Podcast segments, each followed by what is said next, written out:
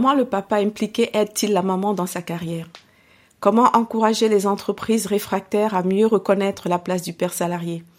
Ces questions sont évoquées dans mon podcast qui donne la parole aux papas, ceux-là qui sont soucieux de ne pas sacrifier le bien-être de leur famille sur l'autel des obligations professionnelles. Je suis Clarisse Magnécou, coach professionnel certifié, maman de deux formidables enfants. J'accompagne les femmes salariées ou entrepreneuses à concilier au mieux au quotidien la vie privée et la vie professionnelle. Et si nous écoutions aussi les papas, nos alliés Bienvenue dans mon podcast. Je vous souhaite une très belle écoute. Bonjour Cyrus. Bonjour Clarisse.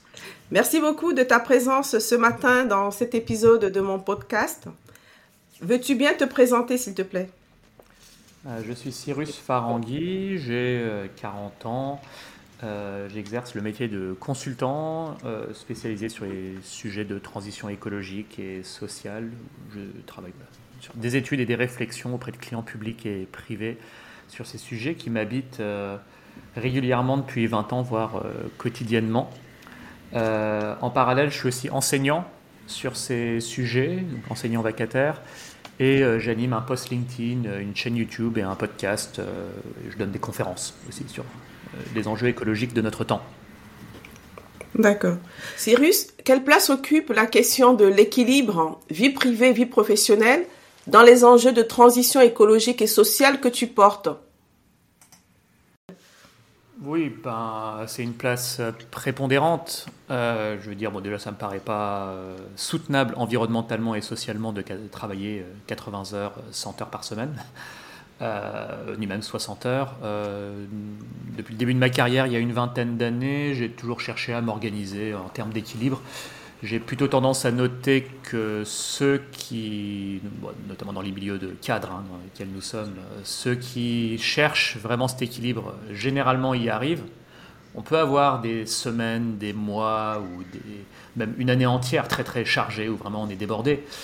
mais à un moment, on a quand même généralement le choix de s'en extraire.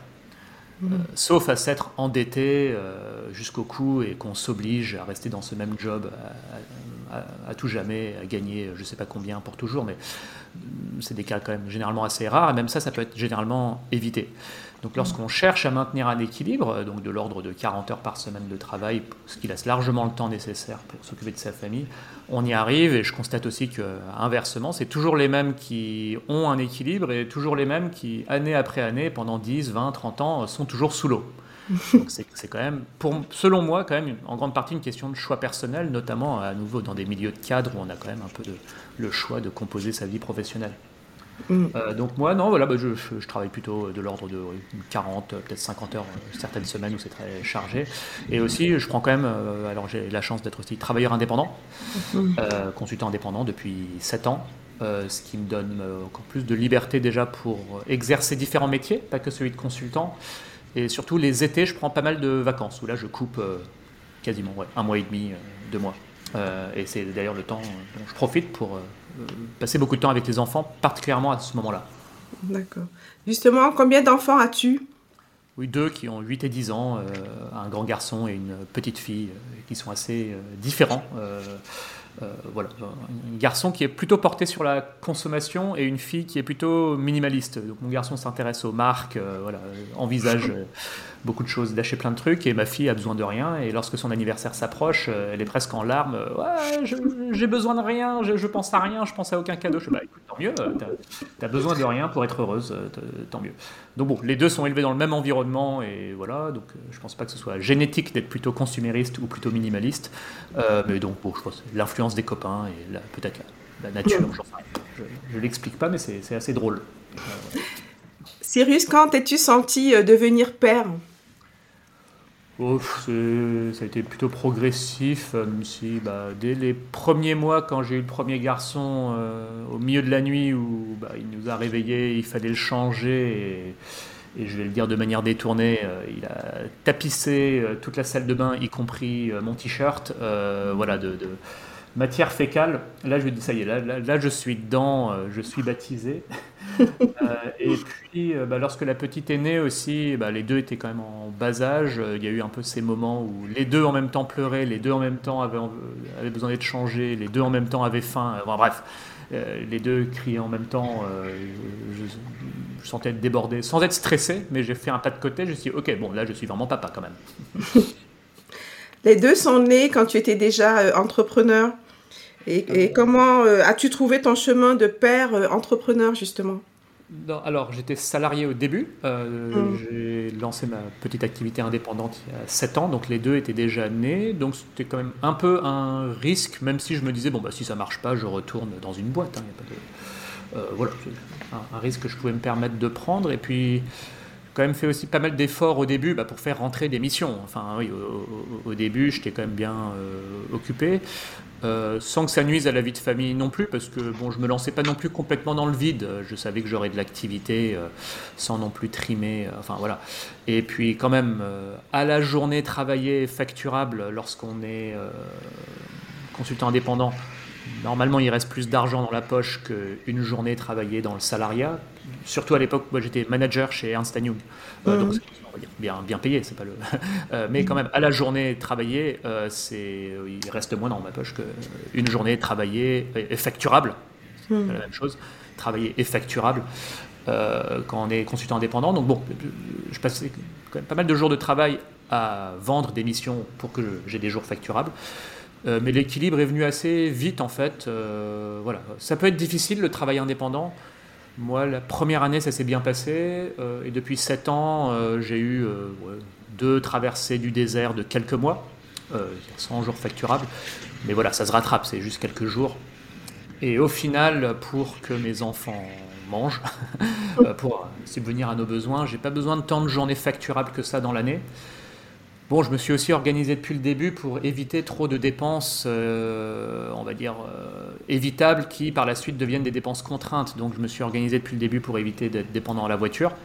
Ce n'est pas possible pour tous les Français, mmh. mais lorsque c'est possible de s'en passer, certains quand même s'encombrent d'une voiture. Euh, voilà.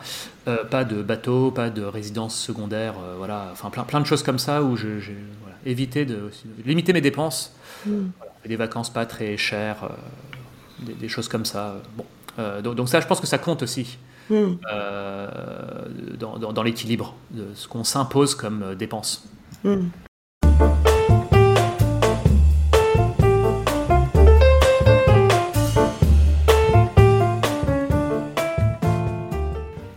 Concrètement, Cyrus, comment as-tu pris ta place de père? Oui, bah, je pense les papas gaga, euh, comme d'autres hein, euh, dans la vie moderne. Euh, mon père travaillait pas mal en semaine, mais passait beaucoup de temps avec mon frère et moi les week-ends. donc voilà, alors, et moi, en, semaine, j'avais le temps. Donc, j'emmène les enfants à l'école le matin, c'est ma femme qui va les chercher l'après-midi. Enfin voilà, on a pu s'organiser comme ça. On a pu euh, se passer de nounou à partir du CP aussi, hein, enfin un peu progressivement. Mes parents aident beaucoup aussi, ils habitent à 10 minutes. Alors voilà, c'est une chance que d'autres n'ont pas. Et ils ont un rôle assez important, eux aussi, dans l'éducation des enfants euh, à leur manière, euh, les, deux. Enfin, parfois, j'ai l'impression qu'on les élève en fait, à 5, donc mes parents aussi, et, la, maman de ma femme. Enfin, on tous les cinq très impliqués. Euh, voilà, donc une communauté familiale assez, active. Euh, moi, ma place dans tout ça, bah voilà, bah, déjà euh, être présent lorsque ma femme rentre et les, amène à 18h. Parfois, j'ai pas tout à fait fini de travailler, j'ai encore une réunion et les enfants entrent en hurlant. J'ai quand même pas mal de journées de télétravail. Hein, mm. donc, mon bureau, c'est chez moi, voilà, principalement. Mm. donc ça c'est pas toujours facile, mais bon j'arrive à quand même comprimer mes journées pour être à peu près présent au moment du dîner. Ce que je trouve pas facile, c'est euh, bon entre les goûts des enfants euh, qui aiment pas forcément tous les ingrédients et, et, moi mes talents limités de cuisinier, c'est leur préparer quand même un bon repas euh, un peu intéressant tous les soirs. Ça finit un peu quand même au, voilà, aux crudités et aux pâtes nature avec un peu de fromage, quoi. très très très basique. Donc c'est sain.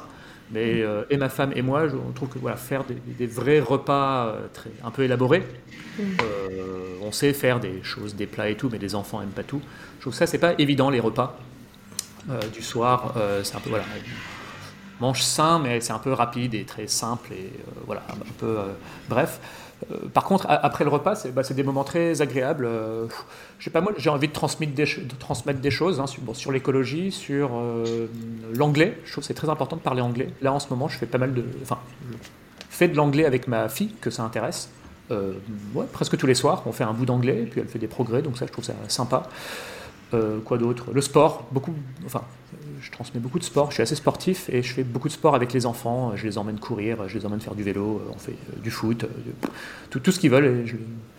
aussi des, sorties, des spectacles, voilà, concerts, matchs de sport, enfin, on, on s'est pris de passion pour le volet féminin du club de notre quartier euh, à mhm. Paris. Voilà. Mhm. Euh, donc voilà, c'est une petite activité qu'on fait en famille. Euh, bon, on s'est intéressé au, au, volet, au basket.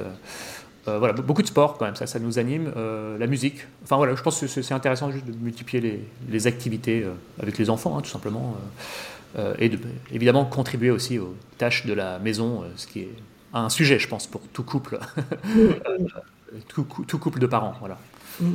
Oui, c'est vrai que les activités extrascolaires euh, des enfants occupent beaucoup de place dans les responsabilités familiales euh, au, quotidien. Donc, je, je comprends que c'est plutôt toi qui, euh, qui t'organise pour les accompagner, pour les sorties, ou ça dépend de la disponibilité non, partagé, du papa Non, c'est assez partagé. Ce, que, ce, qui est peut-être moins bien partagé, c'est injuste, c'est la fameuse charge mentale de penser au dossier d'école, de penser à ceci, cela. Euh, oui, oui, ça, ça, ça, tombe un peu sur ma femme et j'admets ne pas forcément être exemplaire là-dessus sur euh, l'anticipation des choses, euh, voilà, les, inscriptions à ceci, cela. bon, je pense que toutes les femmes connaissent, donc autant peut-être sur les questions de ménage, de, temps, on va dire, passé physiquement à s'impliquer. Ça, c'est plutôt partagé. Par contre, l'anticipation et la fameuse charge mentale, oui, je pense que c'est un vrai sujet. Hmm. Ben, merci de souligner ce sujet. Euh, Cyrus, mais comment euh, tu ferais toi pour mieux anticiper? Euh, Idéalement, si tu avais une baguette magique. Oui, oui, non, mais tu as raison. Peut-être que je, effectivement, pourtant ça fait des années que j'ai le, le déséquilibre persiste et que je me pose peut-être pas assez la question. Là, tu, me la poses et ma réponse risque d'être pas assez convaincante. Bon, quand même, je pense qu'il y, a quand même d'autres dossiers de type, je sais pas, les déclarations fiscales aussi, c'est moi qui m'en occupe. enfin, on va dire la, la gestion, on va dire type les placements, les, finances de la famille, bon, c'est quand même aussi quelque chose à anticiper. Il faut que quelqu'un prenne le chantier. Euh, cette administration-là, ça, ça m'incombe. C'est plutôt côté scolaire, par exemple, où voilà, les, dossiers, etc., ça tombe plutôt sur ma femme. Euh, je sais pas, bah, en fait, c'est la question. Une fois que quelqu'un prend le lead sur euh, un, type de chantier donné, euh, et que cette personne anticipe euh, systématiquement. Oui, peut-être avoir des discussions sur des chantiers que je devrais prendre davantage, en fait, hein, ce, genre de, choses, de dire, bah ça, voilà, c'est sous ma responsabilité. Bah, par exemple, l'orthodontie, de, là, c'est moi qui l'ai pris, donc euh, les appareils dentaires, les rendez-vous chez le dentiste, c'est quand même pas mal d'aller-retour. Hein. Là, on est à travers un un chantier, orthodontique assez important pour mon fils, qui voilà, nécessite un certain nombre d'allers-retours, nécessite que tous les soirs je lui fasse un tour de vis sur son appareil. J'avais pas ça à mon époque. Donc voilà, ça je l'ai pris. Bon, c'est quand même une certaine, voilà, une certaine organisation. Euh, ça, rééquilibre un petit peu les choses. Donc là, par exemple, ma femme est totalement déchargée de ce chantier-là, euh, dont elle n'a pas à se préoccuper. Euh, voilà, ça rééquilibre un peu les choses. Il faut voir s'il y a, a d'autres déséquilibres qui persistent. Donc c'est une sorte de spécialisation des tâches et c'est un petit peu ainsi que l'organisation familiale a été repensée après la reprise du travail par euh, la maman. Bonne question. Bon, spécialisation, je pense qu'il n'y a pas besoin d'être expert pour accompagner un enfant chez le dentiste ou pour remplir des dossiers scolaires, tout ça. Mais, effectivement, c'est qui prend les chantiers. Euh, oui, côté congé, maternité et paternité, euh, oui, bah, les femmes en ont un plus long que les hommes. Bon, c'est un fait. Euh, en Suède, c'est équilibré, il me semble. Euh, les deux ont un congé euh, équivalent. Et je ne connais pas bien la règle, mais je pense qu'il il, en ressort que les Suédois partagent un congé parental. Voilà, c'est ça. Le, le, père et la mère partagent 16 mois de congé parental indemnisé Et donc trois réservés exclusivement au père. Sinon, il est père. mais, mais, ils peuvent en prendre huit mois maximum chacun, c'est ça? Oui, c'est ça. Ouais, bah, c'est un système assez. Bah, de toute façon, il faut s'inspirer en général des Scandinaves pour tout ce qui concerne euh, l'égalité homme-femme, euh, le, crever le plafond de verre. Euh, enfin voilà, ils sont en avance, en avance sur nous, c'est absolument évident. Euh, bon, pour revenir, parce qu'on va pas refaire le monde maintenant, mais, je pense que c'est important d'avoir des modèles aussi.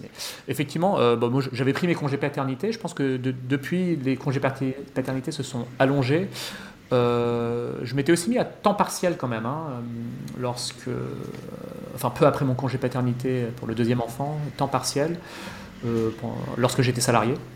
Ça a duré un an, je pense, six mois, un an, donc ça avait dégagé un peu de temps pour s'occuper de ce genre de choses et aussi un peu respirer, hein, je ne cache pas.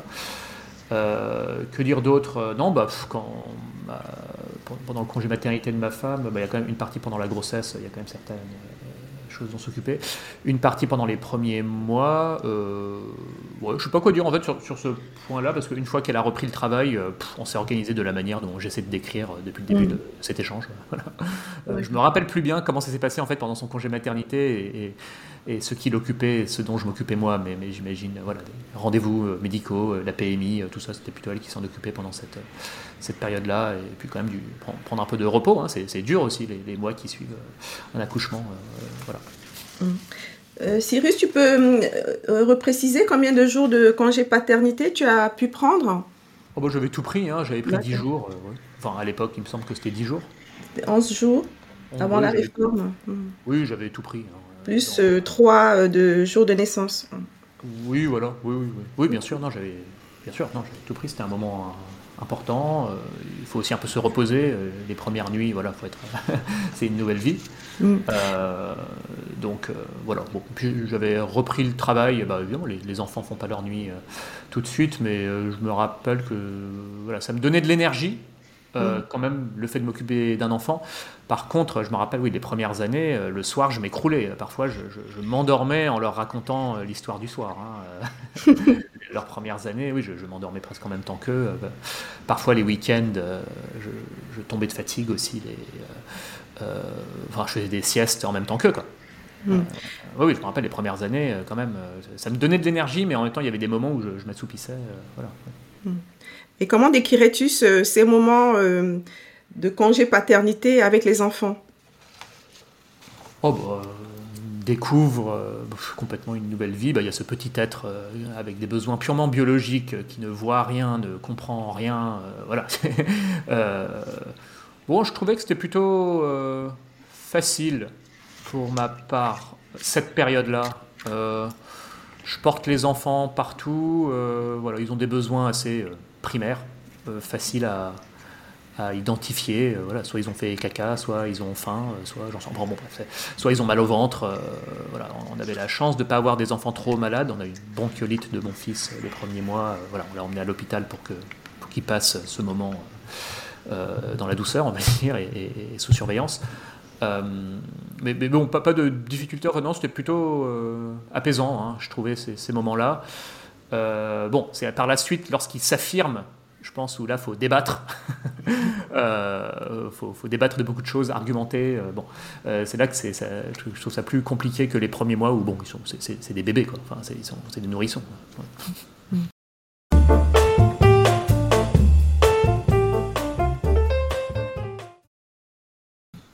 Cyrus, s'il te plaît, un petit retour sur la période Covid. Avec du recul, penses-tu qu'elle a eu un impact dans l'organisation familiale? Euh, non, et euh, j'aurais espéré que ça ait un impact, euh, qu'on se découvre des choses. Par exemple, que je me découvre une vocation d'enseignant de petits-enfants, ou que je me découvre une vocation d'éduquer les enfants à la maison, ou que ça fasse plaisir. Bah, ce, n'est pas venu, enfin, ça ne s'est pas. je sais pas, c'était pas des moments de plaisir, c'était dur de, de suivre l'école avec eux. voilà, c'était pas des moments de plaisir, très honnêtement. En termes de cuisine, il n'y a pas grand-chose qui nous est venu à, ce moment-là non plus. Euh, donc non, chacun faisait un petit peu, euh, sa, petite vie, euh, on poursuivait. On a évité les, trop d'écrans, ça, allait. On, de balades, voilà. Pour moi, c'était des moments où j'ai vraiment passé beaucoup de temps dans cette période-là, m'intéresser au sort du monde, suivre les nouvelles. voilà, est-ce que le système allait s'écrouler, s'effriter, repartir comme avant Enfin, je suivais beaucoup l'actu, l'info. J'étais très accaparé par ça, plus que par les impacts que ça puisse avoir sur la vie de famille. Ça n'a pas eu alors euh, inversement, ça n'a pas eu d'impact euh, forcément négatif non plus. Je veux dire, on s'est pas, euh, voilà, on, s'est pas trop chamaillé. je pense que ça a eu malheureusement pour, d'autres ménages des impacts difficiles, notamment lorsqu'on est dans un petit appartement. Bon, nous on est dans un appartement, on a 100 mètres carrés. je pense que d'autres ont des maisons, des jardins pour qui ça a été plus facile, mais d'autres ont eu avec des cas pour qui c'était beaucoup plus difficile, je pense. Hein. Ça, ça, ça, compte. Non, nous, je dirais limite effet neutre, et par la suite, on a un peu repris sur le plan familial plutôt nos petites vies. Hein. Euh, alors je disais, il m'est pas venu une vocation entre guillemets d'enseignant, mais par la suite, là, bah, comme, je donnais l'exemple de l'anglais, euh, bah, euh, c'est avec plaisir que je le fais. Quand, il y a une volonté de l'enfant, moi je suis tout à fait prêt à, transmettre tout ce que je peux. tout à fait. Hein. Il faut qu'il y ait une volonté quand même de leur part. Moi je ne peux pas forcer à s'intéresser à ceci, cela. Hein. ça m'est difficile. Je ne pense pas avoir l'autorité pour faire ça. voilà, il faut, que ça vienne d'eux. Quelle place aimerais-tu avoir dans l'éducation de tes deux enfants? Euh, bah, euh, comment dire, euh, attiser leur curiosité, leur ouverture sur le monde, l'intérêt pour la science, quelque chose d'important, l'esprit critique, l'intérêt pour l'écologie, pour voilà. je ne vais pas les diriger particulièrement dans une voie, même si bah, je leur dis, bah, évidemment, si un jour vous voulez devenir agronome ou hydrologue ou quoi, et pas consultant comme papa, ou euh, même, je sais pas, travailleur du bâtiment, menuisier, euh, enfin des métiers manuels, euh, que, que sais-je, enfin quelque chose qui soit un peu dans, le concret pour traiter les enjeux environnementaux, bah, papa est tout à fait là pour vous aider, je connais du monde, je peux vous, vous aider à vous orienter dans la voie qui vous intéressera si vous voulez travailler dans les métiers de l'environnement, mais sans pression.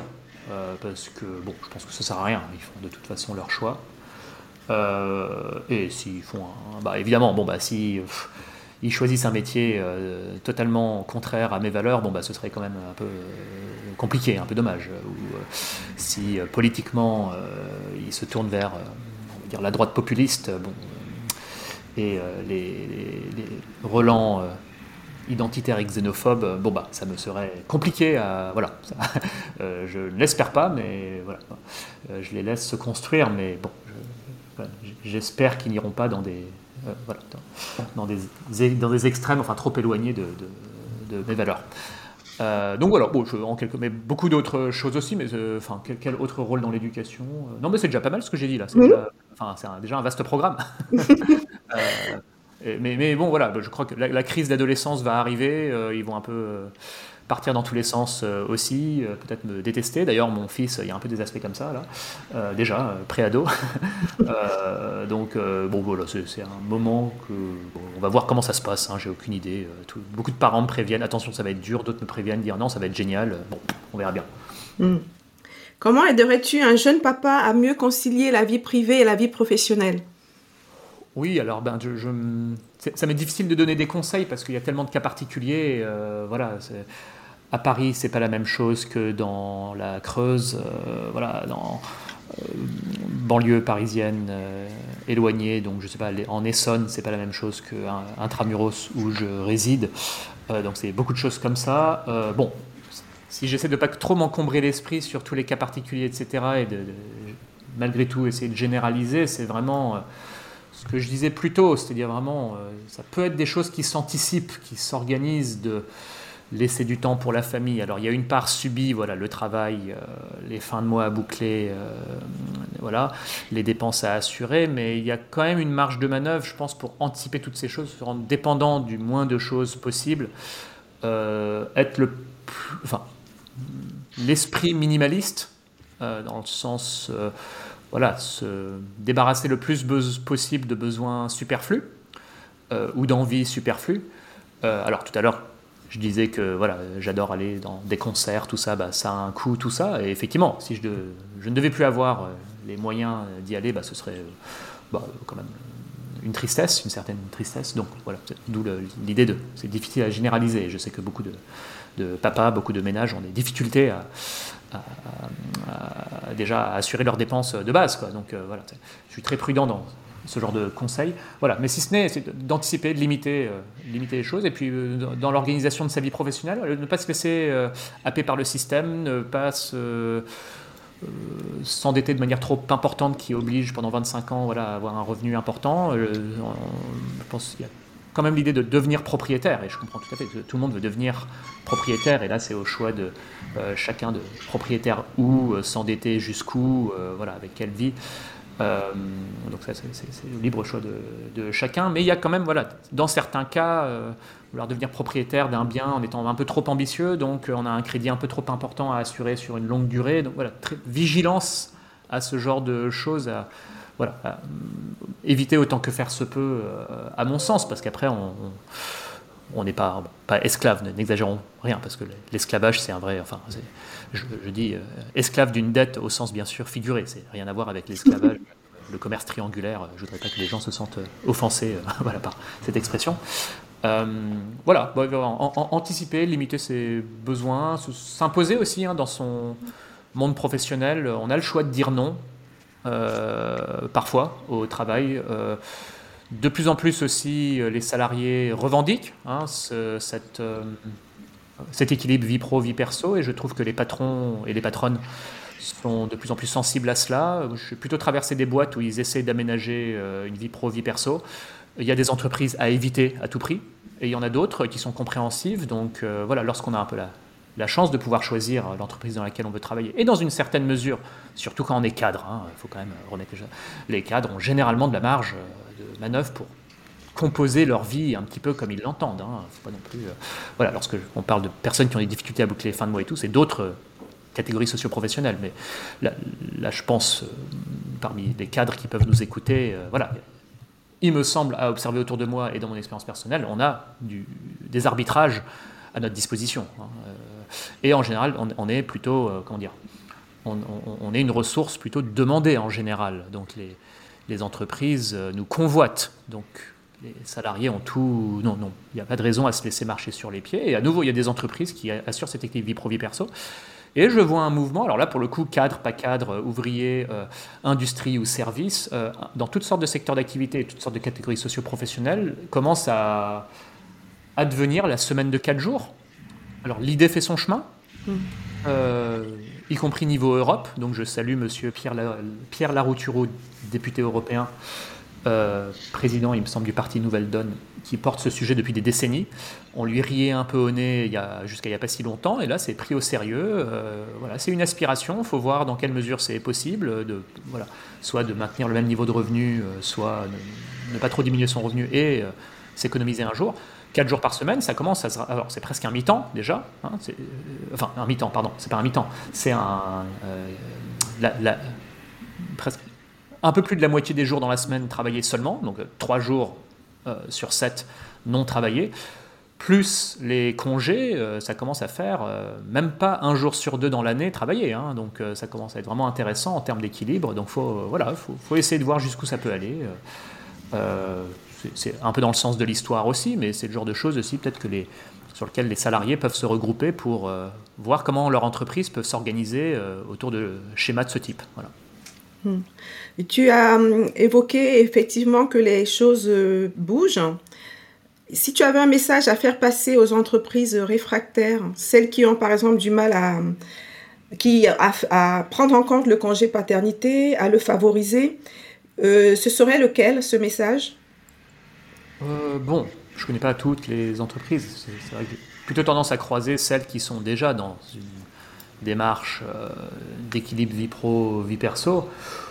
Bon, mon message, il est assez banal. C'est euh, si vous voulez favoriser l'engagement de vos salariés, donc c'est un terme qui est sur toutes les lèvres RH. Enfin, je pense qu'il n'y a, pas une seule euh, direction des ressources humaines qui ne s'interroge pas sur euh, l'engagement des salariés en assurant leur bien-être. Donc, bon, les, alors moi je suis travailleur indépendant, mais il y a d'autres cabinets de conseil avec lesquels je suis partenaire, qui sont tout à fait dans des aménagements, des, des, des vies parentales pour que les mamans notamment restent, pour que les mamans puissent être promues, et je vois des progrès à cet égard. J'ai plutôt tendance à observer autour de moi, mais j'ai l'impression aussi dans la société des, progrès par rapport au fait d'aménager les temps de travail ou être à l'écoute des salariés pour euh, bah, les mamans, et, donc de fait les papas aussi. Enfin, les, papas, ça a historiquement mhm. moins posé de problème quand même. Mhm. D'abord, c'est même les mamans qui devaient faire des sacrifices et tout. Bah, je, vois plutôt des, euh, des, aménagements. Bah, une fois qu'on en fait pour les mamans, pourquoi pas pour les papas hein. Il n'y a pas de raison. Euh,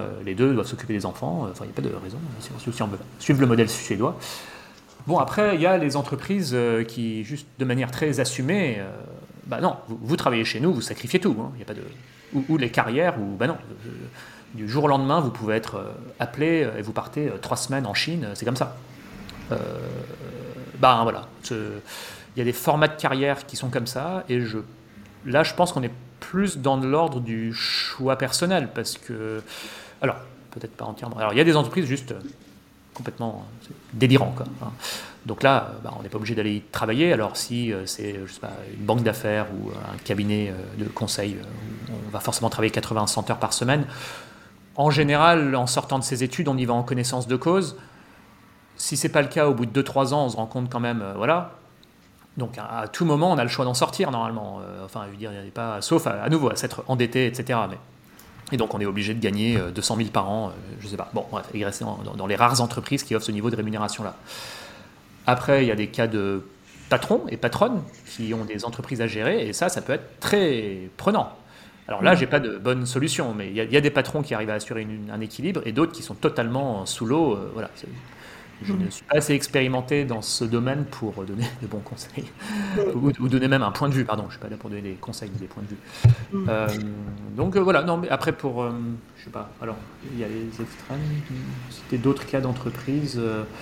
bon bah ouais, c'est celles qui aménagent le temps de travail, qui sont plutôt sensibles à l'écoute, même qui voilà, offre des avantages, hein, type euh, gymnase, euh, enfin euh, abonnement à telle salle de gym ou voilà, un comité d'entreprise. Enfin, tout ça, ça fait partie aussi de cet équilibre vie pro, vie perso.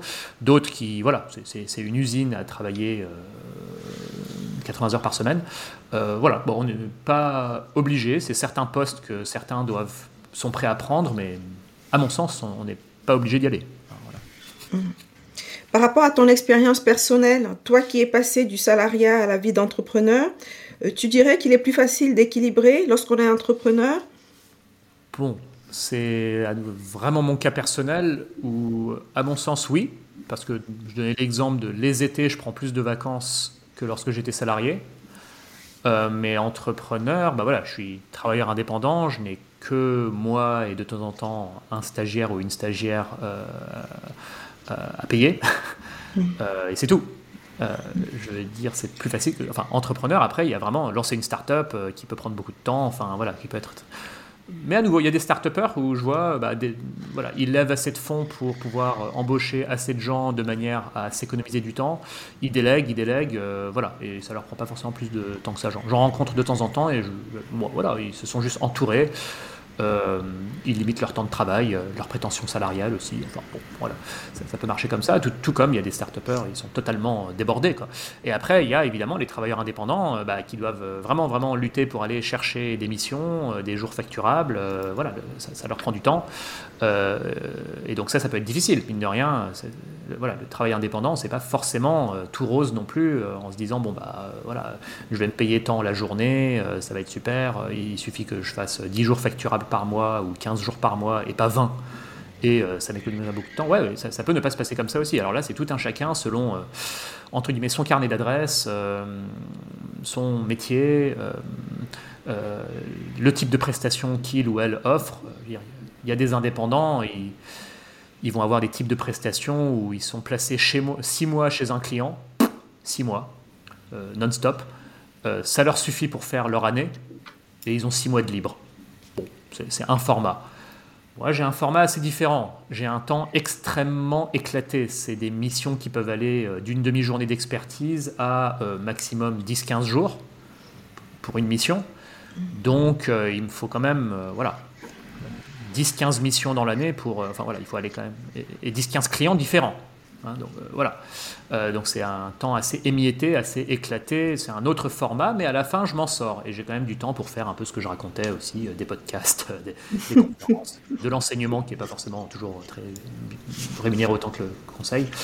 donc d'autres activités, et puis m'occuper des enfants. Mais, mais voilà, il y, a une variété de situations en tant qu'indépendant et je dirais vraiment attention aussi voilà, à ne pas voir la chose de manière trop euh, idéaliste.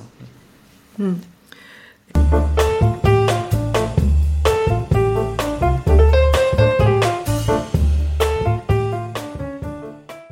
Quelle héroïne aurais-tu aimé être, Cyrus? Euh, oui, une, femme. Hein. Mhm. Une personnalité féminine oui, qui t'inspire. d'admiration euh, bon, pour Simone Veil. J'ai récemment vu le film euh, Simone. Euh, bah, je connaissais dans les grandes lignes son histoire, mais pas dans trop de détails. Euh, son parcours, oui, bah, le film m'a absolument bouleversé. Il faut que tout le monde voit ce film, alors pour plein de raisons. ne pas reproduire des erreurs, des, des, horreurs, des horreurs comme le nazisme, donc le devoir de mémoire, évidemment. Et puis bah, évidemment le courage admirable de cette femme. je ne savais pas qu'elle s'était battue par exemple pour les conditions des détenus en prison. Euh, je ne savais pas ce bout-là de son parcours, c'est le début de sa carrière. Euh, donc pour que les, enfin, les prisonniers en France étaient traités de manière totalement euh, abjecte, c'était pas du tout conforme aux droits de l'homme. elle, s'est battue pour des prisonniers, bah, voilà, se, battre pour des gens qui ont fait des choses mal, enfin, je veux dire, pour des, criminels, etc. Elle s'est quand même battue pour, voilà, il faut beaucoup de, d'empathie et d'humanité pour ce genre de choses.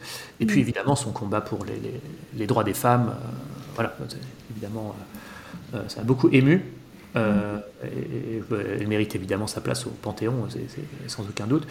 Euh, de manière plus récente et plus un parcours plus scientifique, Madame Valérie Masson-Delmotte, une ancienne climatologue, paléoclimatologue, donc spécialiste des climats passés, euh, bah, suivez-la sur euh, LinkedIn, euh, cherchez-la. c'est évidemment bah, une femme extrêmement brillante, hein, pas de doute, qui quand même, scientifique de renommée internationale, qui fait rayonner la science française dans le monde, une des plus grandes spécialistes mondiales de son sujet, qui s'est hissée jusqu'à la place de co-présidente du groupe 1 du GIEC, donc le groupe de travail du GIEC spécialisé sur la physique fondamentale du climat.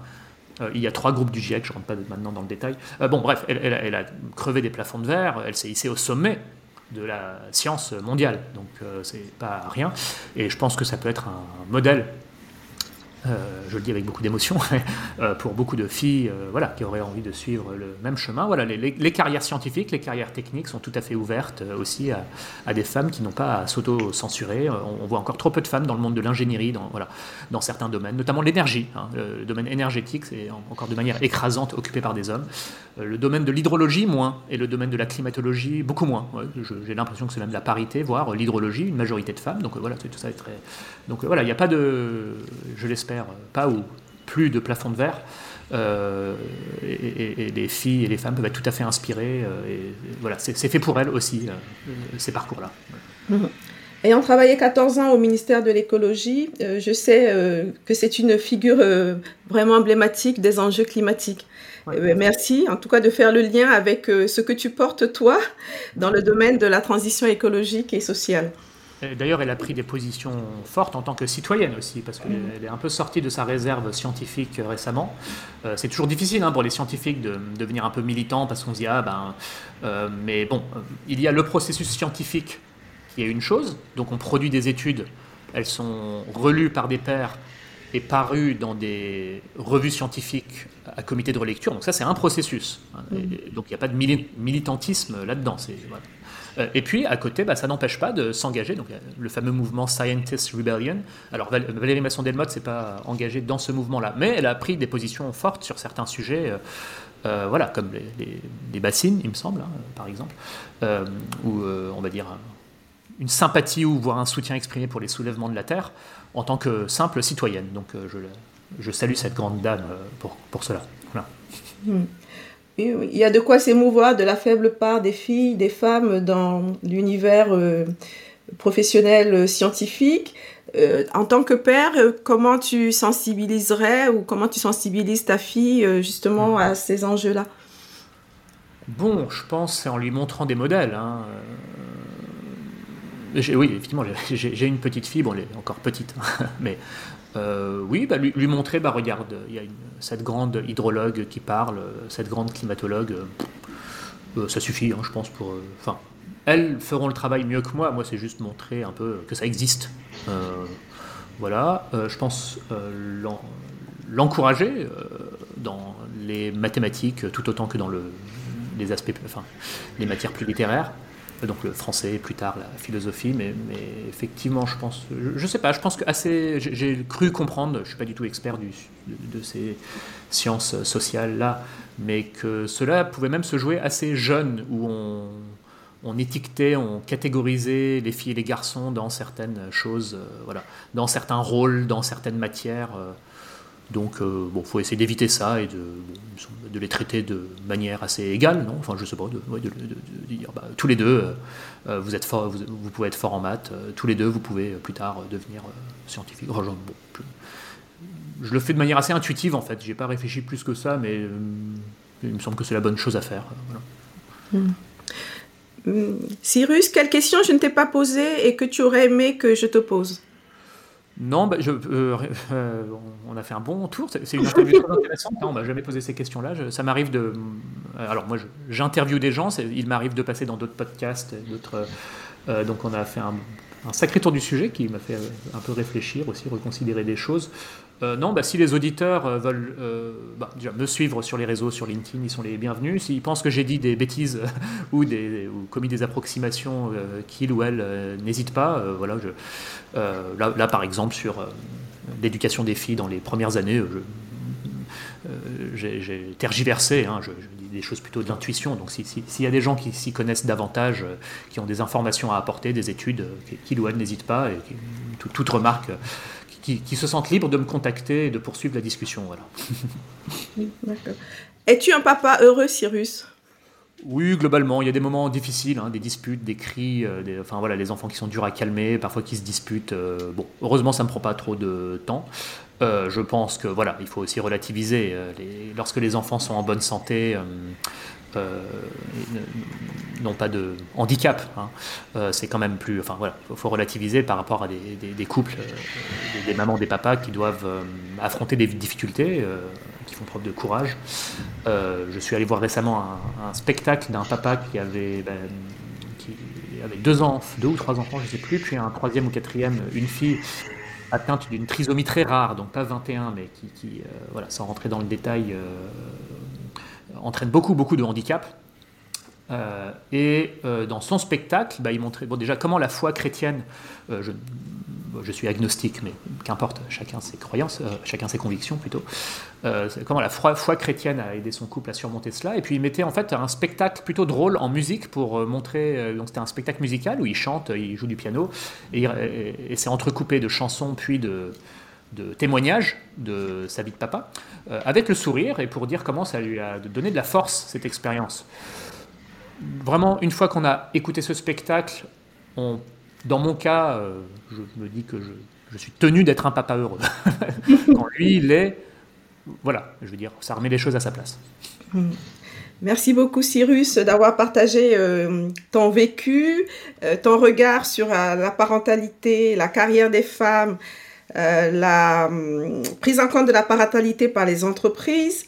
Et merci aussi d'avoir enrichi ton témoignage avec euh, ton expertise dans le domaine de la transition écologique et sociale. C'est vrai que ça donne aussi euh, de la hauteur et un autre regard sur le sujet de, l'équilibre vie privée, vie professionnelle, sur le sujet de, de la place et le, du rôle du père de, de l'homme au sein de, de la société. un très grand merci à toi. Euh, avec plaisir. Bon, on a parlé de beaucoup de sujets, mine de rien. Hein. Euh, voilà. Non, non, c'est un grand plaisir. Chers auditeurs, un grand merci pour votre écoute. Pour soutenir mon podcast, vous pouvez vous abonner sur votre plateforme préférée.